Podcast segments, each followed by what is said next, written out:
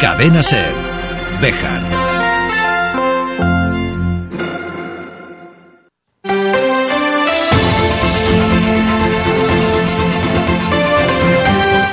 Hoy por hoy Bejar. David Sánchez.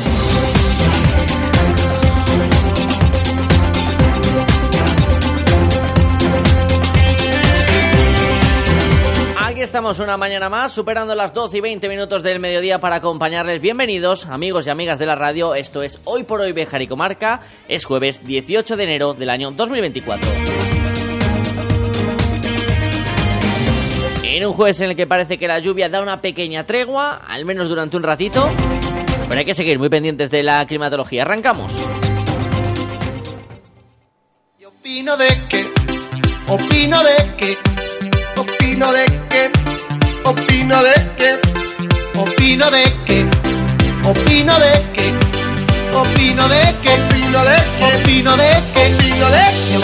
En un programa de jueves en el que vamos a mirar hacia lo que va a acontecer este próximo 21 de enero en diferentes localidades de la geografía española. Nuevamente se va a salir a reivindicar la reapertura del corredor del oeste y del tren de la ruta de la Plata. En este caso no se va a realizar en Béjar, sino que se realizará la concentración en Salamanca, en la Plaza Mayor a las 12 del mediodía.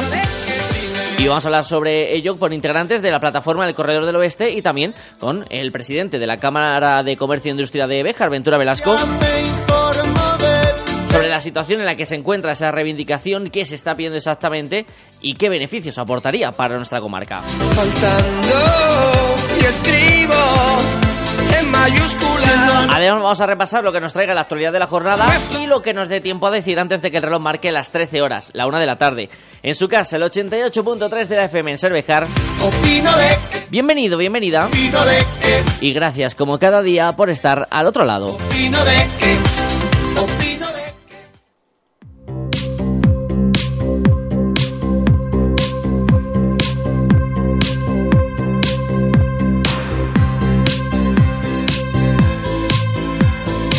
En un día en el que de nuevo se esperan eh, lluvias eh, generalizadas en la provincia salmantina, tal y como avanza la Agencia Estatal de Meteorología, y con temperaturas que van a extender un poco, las máximas se van a quedar en los 12 grados mínimas cerca de los 6.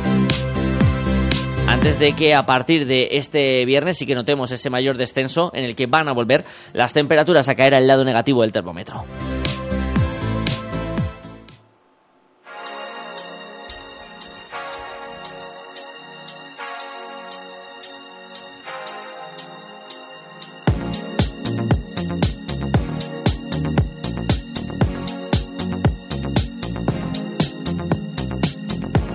Comenzamos este espacio de actualidad hablando de la reunión que mantenían ayer eh, la directora de Política Económica de la Junta de Castilla y León, Rosa Cuesta, el alcalde de la ciudad de Béjar, Luis Francisco Martín, acompañado de la edil eh, Purificación Pozo, con el motivo de dar a conocer los posibles eh, proyectos de inversión de los 4,5 millones de euros destinados a la estación de esquí de la Cobatilla que forman parte del plan de fomento.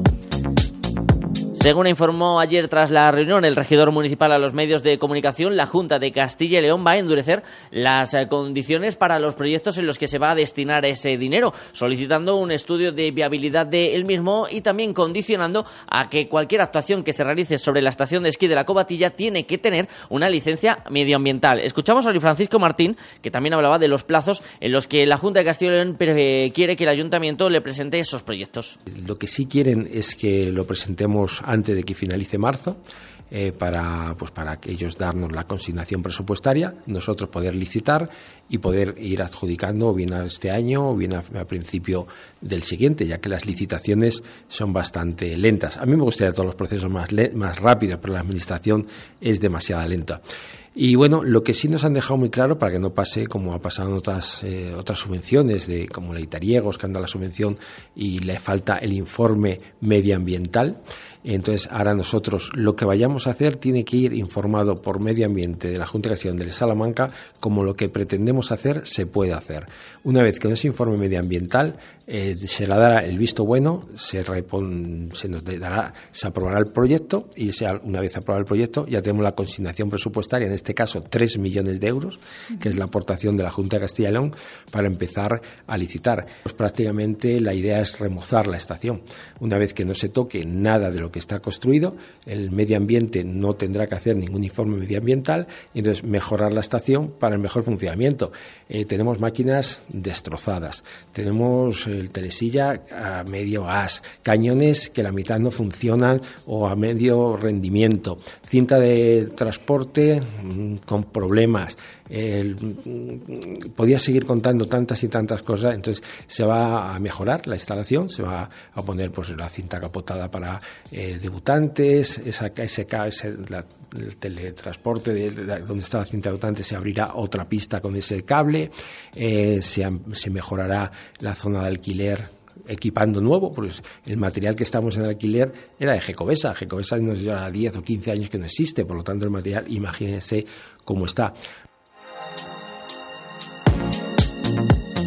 Lo que sí que parece que finalmente queda descartado es el centro de concentración deportiva que dejó la anterior corporación municipal, que como ya avanzó el alcalde hace unas semanas, se está en conversaciones con la Diputación de, Salamanca para buscar otro destino a ese millón de euros que el ente provincial había cedido para la construcción de ese proyecto. Proyecto que desde el equipo de gobierno, desde el alcalde Francisco Martín, insisten en que carece de las licencias pertinentes. Eh, queda otro millón de euros pendiente, que era de Diputación de Salamanca, que, se dio por un convenio firmado en mayo eh, eh, del pasado año, unos días antes de las elecciones generales, donde decíamos, digo decíamos el ayuntamiento, porque el ayuntamiento yo me hago responsable de lo malo y de lo bueno, en este caso de lo malo. Decimos que teníamos todos los permisos necesarios y además firmado para poder realizar la obra del centro de pernoctación. No es cierto, estamos a 17 de enero, no hay ningún permiso de medio ambiente, todavía no se ha pronunciado, y por lo tanto ese millón ahora hay que renegociarlo hay que volver a firmar un nuevo convenio con la Diputación pues para justificar en qué vamos a emplear ese dinero para desestacionalizar la cobatilla, que era el proyecto de ese millón de euros, y estamos en ello. Eso es muy grave. Es tan grave que en cualquier eh, país del mundo le costaría la dimisión a un político. Aquí no solamente le cuesta la dimisión, aquí encima se jactan de que lo han hecho bien y que todo está perfecto. No está bien, no está bien y está muy serio porque hay firmas de personas como que tenemos todos los permisos y no los hay.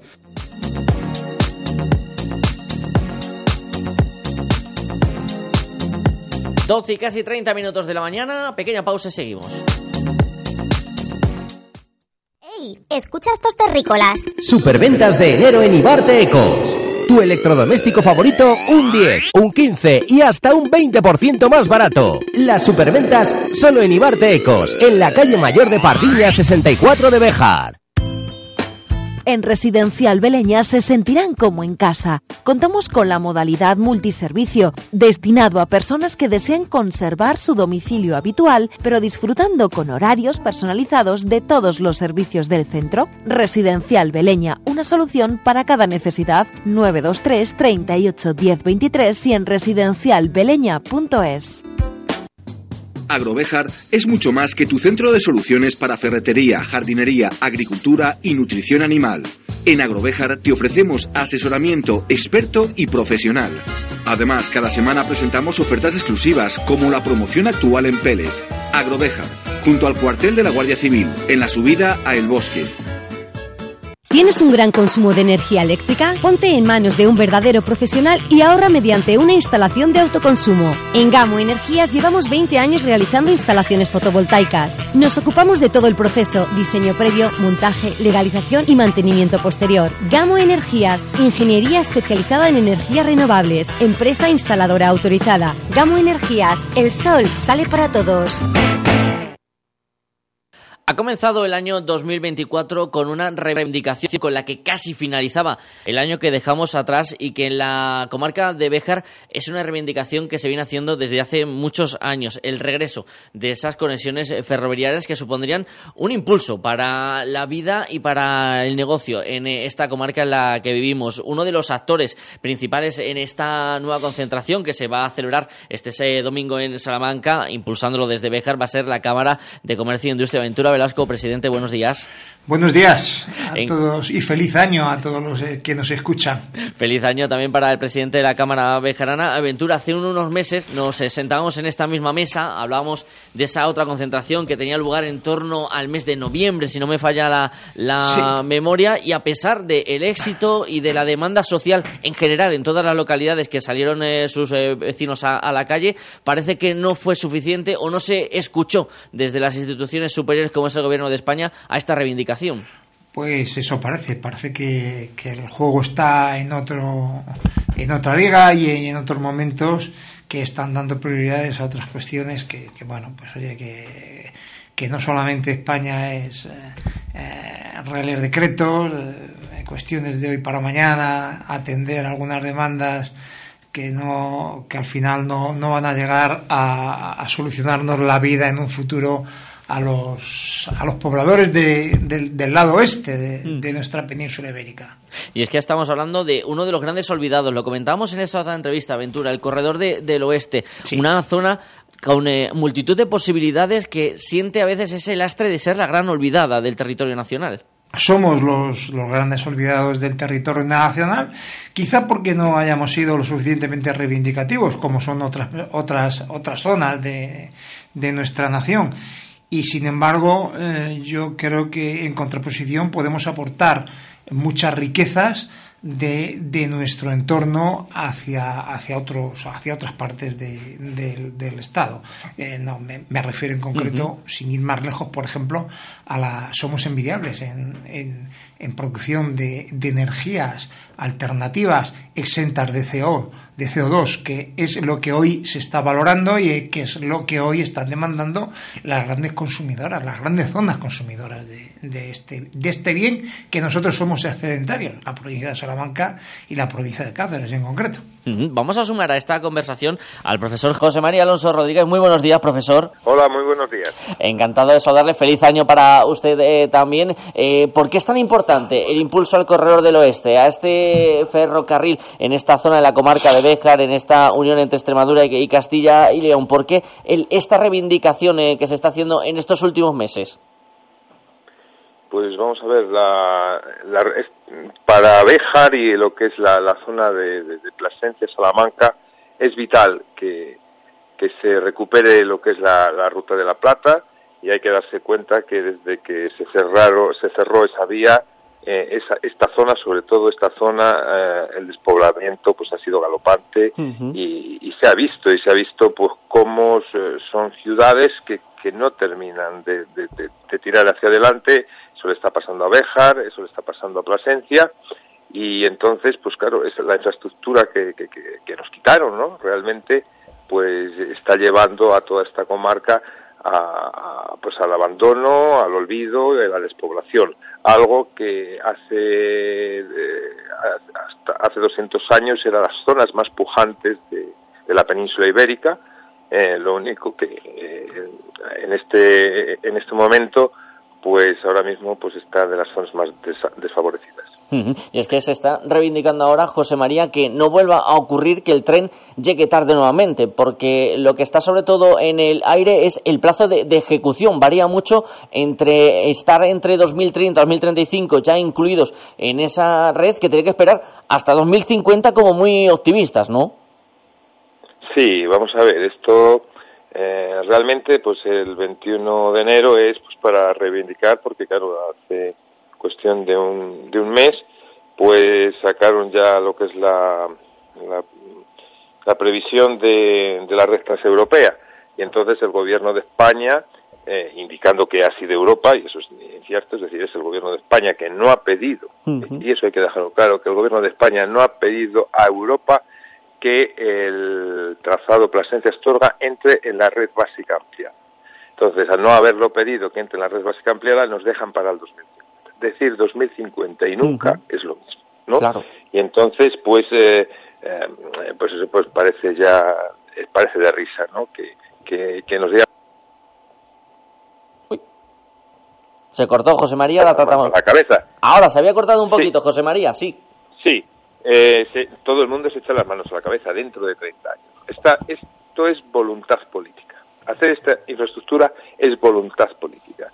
Y puede estar perfectamente terminada lo que es el trazado Plasencia-Astorga Ujú. entre el 2033 y 2035. Si no está hecho en ese tiempo, eh, estamos perdiendo el futuro toda la zona. Ya se perdió el futuro, eh, eh, como he dicho hace, un rato- hace un momento, eh, hace 200 años, cuando no se perdió la industrialización de, de- del vapor, ¿no? Que toda esa industria se fue a lo que es a la zona de, del Mediterráneo, porque no se construyó eh, a mediados del siglo XIX una ruta que trajese el carbón desde las cuencas del norte hacia, hacia, hacia el centro, y entonces nos va a pasar lo mismo ahora.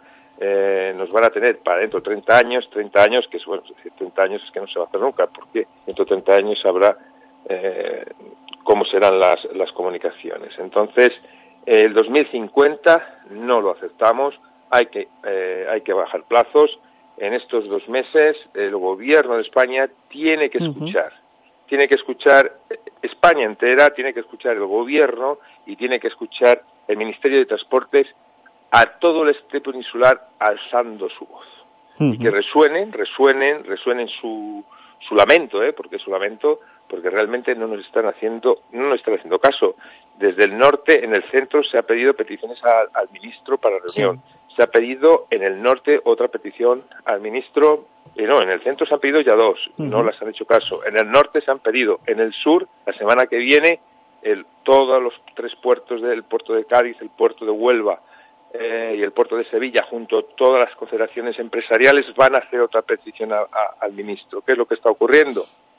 Nos han cerrado, como decimos muchas veces, nos han cerrado, nos han cerrado, cerrado los despachos, pero la calle la tenemos que conquistar. Entonces, el 21 de enero eh, emplazamos a todos, a todos los bejaranos, a todas las bejaranas, a ir a Salamanca o a Plasencia. Es el momento, es decir, nosotros, este movimiento necesita más espectadores, más actores que espectadores. La gente tiene que salir, que se pongan eh, eh, autobuses desde las instituciones, ayuntamientos, para ir a Salamanca, para ir a Plasencia. Nos estamos jugando el futuro de muchas generaciones. No podemos asumir y no podemos conformarnos con, eh, con esta forma eh, de, de- de ser tratados, de ser olvidados, y parece que ya lo tenemos metido en el ADN, ¿no? Pues no. Eh, este movimiento pues ha nacido para eso, pues para que eh, el oeste peninsular se una y se está uniendo y la fuerza de esta unión es la que conseguirá la ruta de la plata eh, eh, en unos plazos aceptables, ¿no? Ujú. No aceptamos 2050 y eh, la lucha pues va a seguir. Esto no es el final, el 21 de enero no es el final. Cada vez hay más, mm, más unión entre todos. Sí. Hay por detrás, ya lo hemos dicho, hay un equipo de ingenieros ahora mismo trazando, trazando todo el recorrido desde Plasencia hasta Astorga. a- hasta Astorga. Ya hay un proyecto que se hizo eh, en la Junta de Extremadura, lo único que no Ujú. ha salido a la luz, lo único que mucha gente lo hemos visto y, y existe, ¿no? Sobre ese, tra- ese proyecto se, ya se, está, se está trabajando con equipos privados de ingenieros. En junio saldrá todo el trazado. Tenemos el proyecto, lo, va, lo vamos a ir sacando, eh, lo vamos a ir sacando poco a poco. No podemos decir quiénes están ahora mismo detrás eh, haciendo ese, ese gran proyecto. Va a ser un proyecto sostenible, va a ser un proyecto eh, eh, eficiente, eh, va a ser, quieren este equipo que sea ejemplo para otros corredores de dispendio, porque en otros lugares de España se están haciendo dispendios, se están haciendo eh, se están haciendo soterramientos de 500, de 700 millones en Cataluña, en el País Vasco, soterramientos de Bilbao, que muy bien que se haga todo, pero nosotros queremos que nos hagan, el- nos hagan esta, esta infraestructura que es perfectamente viable, que si lo hubiese metido en la comunidad europea y la hubiese pedido solamente, Europa quiere que se haga, pero el gobierno no ha querido pedirlo. Se, eh, se cogería eh, el 70% de la inversión sería pagada por Europa. Entonces, ¿a qué estamos esperando? El oeste peninsular ya no espera, ya no aguanta y va a llenar las plazas. Se sabe que Salamanca va a ser multitudinaria, están las instituciones detrás, detrás estás trabajando fuertemente, está Astorga, eh, eh, Astorga también va a ser multitudinaria, Plasencia, eh, hasta hace unos días, pues no había tanto movimiento, pero ya allí, hoy la Cámara de Comercio, todas las instituciones están hacia adelante, las asociaciones civiles. Entonces, vamos a llenar las plazas y ser multitudinarias y que resuene, como he dicho, la voz del oeste y que el gobierno de España doblegar esa, esa cerrazón, esa sin razón que quiere tenernos en el olvido 30 años más y no lo van a conseguir. Mm. José María, en este sentido sorprende, por ejemplo, como bien nos comentas, ya hay un equipo técnico que está analizando ese desarrollo, por dónde iría el, recorrido. Sorprenden, por ejemplo, eh, declaraciones que hizo en su momento el ministro Óscar Fuente, que argumentaba como que estaba todo muy en pañales, que estaba todo muy verde, que era la, excusa que ponía el, gobierno central del por qué había tomado esa decisión. No sé cómo, cómo lo veis vosotros en este sentido, José María, porque como bien dices, ya se está trabajando en ello, ¿no? No es una cosa que se haya decidido en noviembre de 2020 Claro, eh, eh, el ministro Puente lleva dos meses, entonces de, su infraestructura sabe lo que sabe, lo que le cuenta, ¿no? Entonces aquí no estamos diciendo que todo el gobierno esté en contra de esto, pues ahí hay equipos, gente del ministerio, pues no, que no lo ven, es decir, que no lo quieren ver, ¿por qué? Porque vamos a ver, si, si el político dice que esto se hace, esto se hace. Entonces estos los técnicos que hay ahí en el ministerio, o, aquí hay mucho, hay muchas necesidades de cubrir compromisos políticos con otros lugares. Entonces, esto les descuadra. Pero, eh, les descuadra, pero es que esto no, está, no es tan caro como cualquier otra cosa. El tramo Plasencia-Salamanca eh, son 900 millones. Plasencia, Plasencia-Salamanca son 900 millones subvencionados por Europa si se pidiese. Claro, si no lo pide Europa, que entre en las redes básicas, por supuesto lo tiene que pagar todo el Estado. Desde Salamanca a Astorga, estos equipos ya se está cerrando prácticamente. El costo son 5 millones de euros el kilómetro. Entonces, con menos de 2.000 millones se haría toda la ruta. Una ruta moderna, totalmente electrificada. Mm, se haría, eh, os voy a contar algo del proyecto, se haría una única vía, única, primero, con ya expropiaciones y toda para la segunda, para un futuro. ¿no? Y, entonces, pues claro, no, no, no se entiende, no se entiende que con estos costes, pues el, el gobierno no, no, no tire, no tire para adelante, como he dicho, le, hemos cogido, creo que a, pie cambiado, pero va a tener que, va a tener que entrar. Es, eh, eh, ah, lo que estábamos hablando, se me olvidó, lo de que está en pañales, pues como él tiene sus técnicos que le informan lo que le informan o, lo que le quiere informar, lo que quiere escuchar, pues se va a encontrar que el niño no estaba tan en pañales, sino que estaba ya casi pues yendo al servicio militar cuando lo vea. eso es verdad.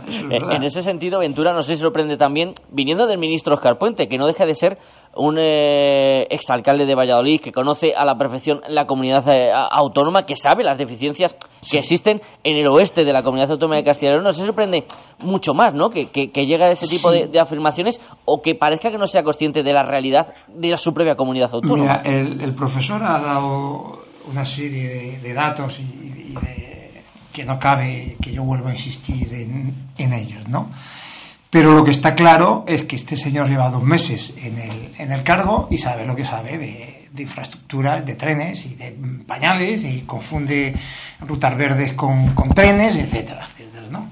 Mira, para ser más claro hay que hablar con datos, con, con datos. Y es verdad que eh, el, el problema mm, es un problema no sé, según una contestación a una pregunta que se hizo en el Parlamento español, pues parece que el tema es un problema burocrático de reglamento europeo, todo lo contrario, es un problema de voluntad política.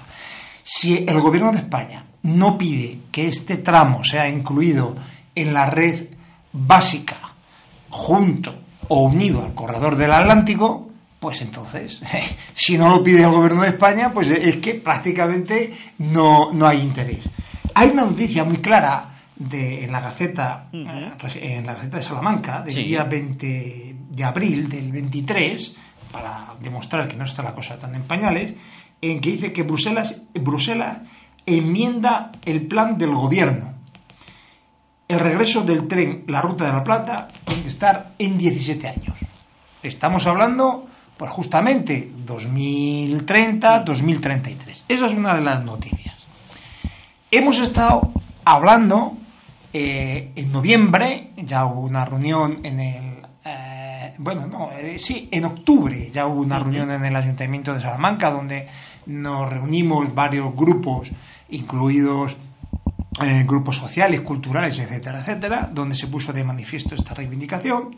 Posteriormente en Plasencia hubo otra reunión, de la cual salió otra carta que dirigimos al ministro, eh, que viene a decir que el plan no está en pañales, que este, el niño, bueno, a la milia, lo, lo mismo ya se, se vuelve anciano. Pero es que lo más interesante de todo, el que tenga memoria, que yo gracias a Dios, pues he pasado por la Cámara de Comercio, ya llevo mucho tiempo y tengo una perspectiva histórica de muchas cosas que han pasado. Eh, ¿Os acordáis de, de, un, de un célebre Consejo de Ministros que hubo en León, del cual salió un plan del oeste? Béjar le, le tocaron algunas cosas, se habló incluso de un parador, etcétera, etcétera. Pues ya en ese plan del oeste, con Zapatero en el gobierno, se tocó esta ruta ferroviaria. O sea, que, que no es una cuestión de que esté tan en pañales. Lo que es admirable es que en tan poco tiempo la gente que estamos dedicadas a estos en, en alma y cuerpo eh, hayamos sido capaces de movilizar a tanta gente y a tantos colectivos. Colectivos como sindicatos, empresarios, asociaciones culturales, amigos del tren, eh, antiguos empleados del tren, cámaras de comercio, ayuntamientos. Es que es un clamor. Y es un clamor porque mm, hay datos que, que, así lo, lo, corroboran que para nosotros, para el oeste de España, sería un revulsivo económico fundamental para nuestro desarrollo. Mira, hay un, unas noticias entre sí. las que están en la, presa, en la prensa. Dice, el corredor atlántico reportará a León 1.600 millones en el PIB y 6.500 empleos.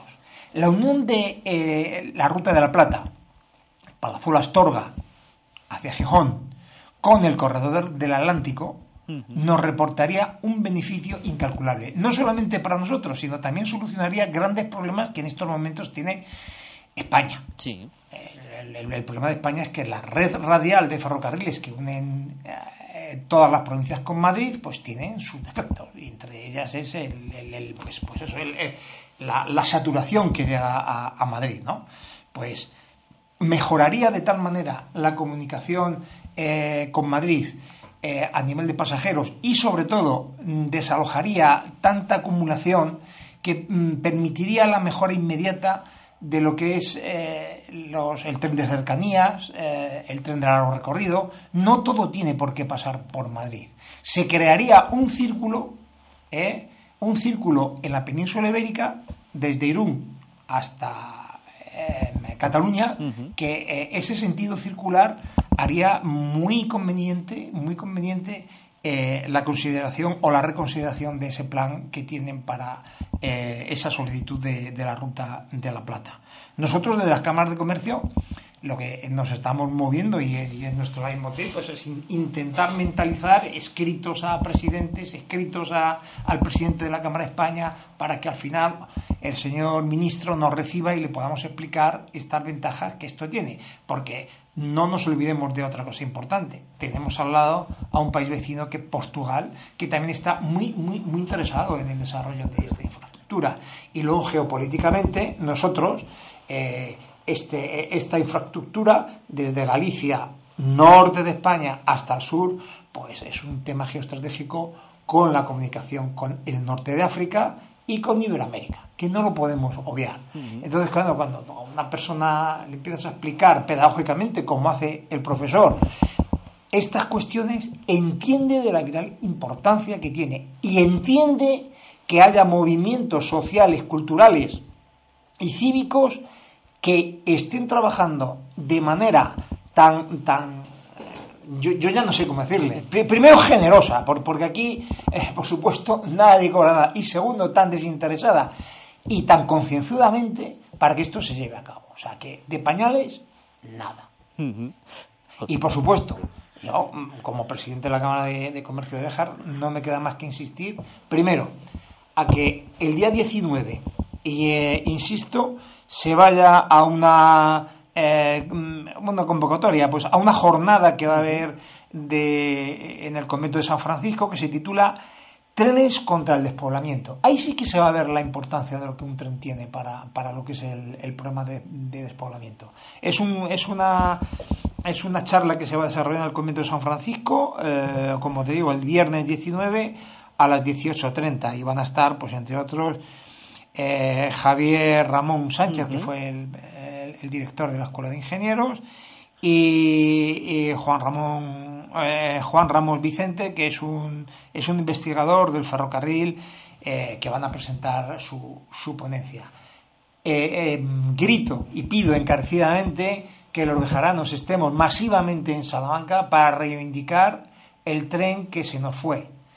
Con el tren vino nuestro progreso y con el tren se fue nuestro progreso. Cuando nos cerraron las vías del tren, e históricamente nos cerraron el progreso. También habría otras circunstancias añadidas, mm. pero el tren fue una de las causas fundamentales. Por eso insisto que todos estemos ahí en ese momento. Por eso la importancia de estas reivindicaciones de este próximo 21 de enero. José María, te voy a pedir que para cerrar, pues lances tú también un mensaje a los oyentes de la cadena Cervejar y a la población en, en general de la importancia de la reivindicación de este domingo y de la importancia de la re, del regreso del tren a el corredor del oeste y una zona como la nuestra. Pues vamos a ver, pues emplazamos y animamos a, a, todo, a toda la población de Béjar y a todas las comarcas eh, cercanas a, a, toda la provincia de Salamanca que vaya a Salamanca el día 21, el, el, domingo 21 de enero. También va a haber otra en Plasencia, si a alguno le cuadra más cercano Plasencia, también va a haber otra gran multitudinaria en Plasencia. Y lo que hemos dicho, el futuro de varias generaciones, el futuro de nuestros hijos y de sus hijos depende de el ferrocarril Ruta de la Plata. Ese, esos 120 kilómetros que hay entre Plasencia y Salamanca, pues nos van a, van a poner a toda esa comarca eh, en el siglo XXI o la van a dejar olvidada como lleva todo este tiempo. Por, importante luchar en el presente por el futuro de nuestra comarca. José María Alonso Rodríguez, muchísimas gracias por haber estado con nosotros en este ratito de radio y también a Ventura Velasco por haberse acercado hasta los estudios de la cadena Cervejar y que ojalá este domingo, tanto en Plasencia como en Béjar, sean muchos los ciudadanos que pongan su granito de arena para que este regreso del tren se convierta sí. en una realidad. Además, insisto que es necesaria nuestra presencia, la presencia de todos los bejaranos en la concentración de Salamanca pues porque lo que ha dicho José María, no, nos estamos jugando el futuro y, y, la gente que hemos apostado por vivir en Méjar porque, porque creemos en, en ella, pues necesitamos un revulsivo psicológico, no solamente económico, sino psicológico, para, para nuestro bienestar. Y no creo que haya otra mejor manera de empezar que eso, reivindicar lo que podemos reivindicar, que es el tren. José María, muchas gracias. Un abrazo. Muchas gracias a ustedes. Buenos días. Hasta luego. Gracias. Hasta luego. Todos Padel, tus pistas indoor de Bejar. Pistas reformadas con un sistema domotizado. Gimnasio para socios para el calentamiento antes del partido. Y, y lo mejor, puedes reservar tu pista a cualquier hora. Solo tienes que registrarte en apuntad.com y que empiece el juego. Todos Padel, tus pistas indoor de Bejar en el polígono industrial. Frutas Bermejo. Calidad y mejor precio. Frutas Bermejo, de cosecha propia. En Béjar, en carretera de Salamanca, frente Mercadona y en la calle Tejedores 11. Frutas Bermejo, calidad y mejor precio. Te atendemos personalmente y con reparto a domicilio. Hemos pasado el Ecuador de este mes de, enero y vamos a viajar hasta Guijuelo. Ya saben que la Villa Chacinera tuvo un intenso año cultural en el que hemos dejado atrás y se presenta un aún más apasionante 2024 en esa materia. Vamos a hablar con la coordinadora del área de cultura del Ayuntamiento de Guijuelo, María Jesús Moro. Hola María Jesús, buenos días, feliz año. Buenos días y feliz año a todos. Gracias por atender nuestra llamada. Decía yo el año 2023 que qué sabor de boca ha dejado en cuanto a materia cultural en, en Guijuelo. Imagino que muy bueno y muy positivo. Pues, pues la verdad que, que sí, ha sido también un, un año muy intenso, año intensísimo de, de cultura, porque eh, como bien sabéis, eh, todos los meses tenemos una programación eh, muy intensa, eh, cobra más relevancia en ciertos meses uh -huh. y el mes de diciembre, bueno, pues ha sido la verdad que, que, que lleno de cultura, lleno de, de, actividad, porque todo el personal nos involucramos, ¿no? Para que salgan unas buenas navidades acompañar a sus majestades los reyes en la cabalgata y, pedirles nuestros deseos, ¿no? Que, este 2024 también venga cargado de cultura y así hemos empezado enero, con mucha cultura. Antes de entrar en lo que va a ser este enero de 2024, eh, María Jesús, ¿hace especial ilusión preparar una programación como la navideña, teniendo en cuenta que además es uno de los momentos de más ilusión para los más pequeños del municipio? No sé si eso os motiva más desde el área de, de cultura de intentar ofrecer muchas, ya no solo más propuestas, sino sobre todo propuestas que hagan especial ilusión. Sí, la verdad que, que como bien dices, David, va implícita la, la ilusión de, de, muchísima gente, especialmente de, de, los niños y también de los mayores, porque eh, también hacemos actividades para, para los mayores. Es un mes también eh, de solidaridad y por eso también organizamos actividades solidarias, aunque es verdad eh, que desde Cultura colaboramos con muchas entidades a lo largo de todo el año, que no solamente es Navidad.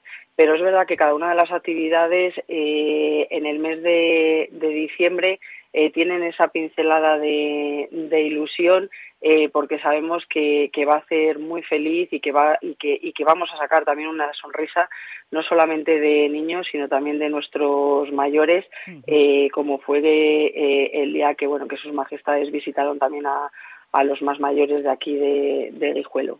Esa especial ilusión para todos en esa época de Navidad que se mantiene en este enero de 2024, que ya ha arrancado con fuerza también en materia cultural. Sí, la verdad que, que, es un mes de enero en el que principalmente, bueno, pues no van a faltar ni los libros, ni las lecturas, ni encuentros con autores. Eh, también vamos a poder eh, pues disfrutar de la primera propuesta de, del carnaval y, como no, la conmemoración de, del Día de la No Violencia y la Paz.